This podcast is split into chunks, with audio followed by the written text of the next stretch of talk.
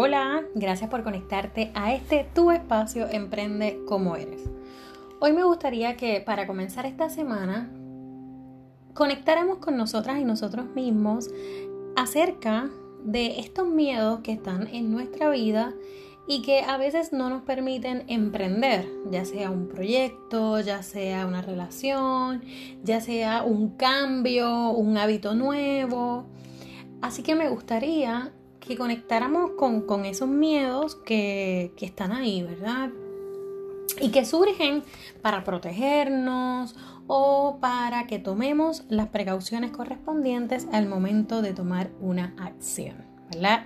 El miedo no es falta de valor. Y cuando hablo de miedo, ¿verdad? Es importante siempre hacer esta, diferencia, ¿no? Hay unos miedos que son parte de nuestra vida, eh, que, que vienen con si nos lanzamos o no a eso nuevo que queremos hacer. Sin embargo, eh, Hay otros miedos que vienen a raíz de experiencias que, que, nos han afectado emocionalmente, ya sea, por ejemplo, lo que estamos viviendo ahora mismo con el COVID-19. Es bien importante que sepamos que es válido tener miedo ante esta situación, eh, a no saber qué es lo que está pasando o qué va a pasar, ¿verdad? O cómo nos vamos a reincorporar.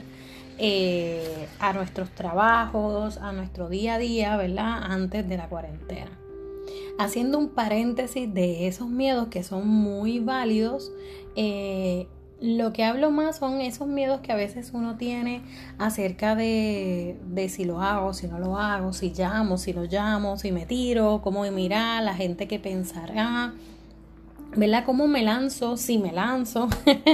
Todas esas preguntas que, que vienen a invadir, ¿verdad? Nuestra forma de pensar o de accionar y que definitivamente no sabemos, eh, no tenemos la respuesta hasta que lo hagamos, hasta que te lances, hasta que tú subas tu primer post, hasta que abras tu primer canal de podcast, hasta que eh, viajes por primera vez. Y con eso quiero anticiparles que estaremos recibiendo la invitada, una invitada para esta semana. Ella es una joven muy especial quien ha decidido viajar sola por el mundo. Así que la traeremos, ¿verdad? Para que nos hable un poquito de, de, verdad, de su proceso.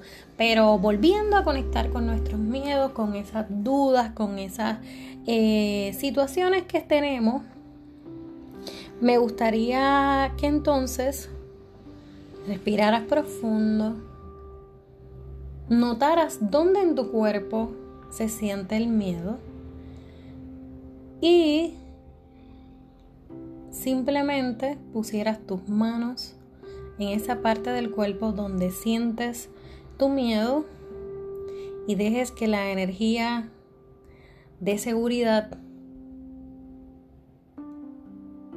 y de compasión que está en tus manos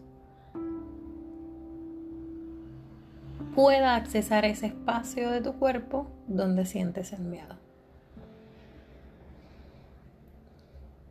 Este ejercicio, ¿verdad? Que, en otros momentos, ¿verdad? Pudiera hacerse de otras formas, ¿no? En otros espacios más terapéuticos eh, se hace de otras formas, pero en este momento el propósito es que puedas conectar con dónde lo sientes, ¿verdad? Dónde sientes el miedo y que sepas que dentro de ti también hay una energía de seguridad, que dentro de ti también hay unas fortalezas y que realmente el miedo no es falta de valor. ¿verdad? No es hasta que nos atrevemos a hacer las cosas que sabemos que podemos hacerlas.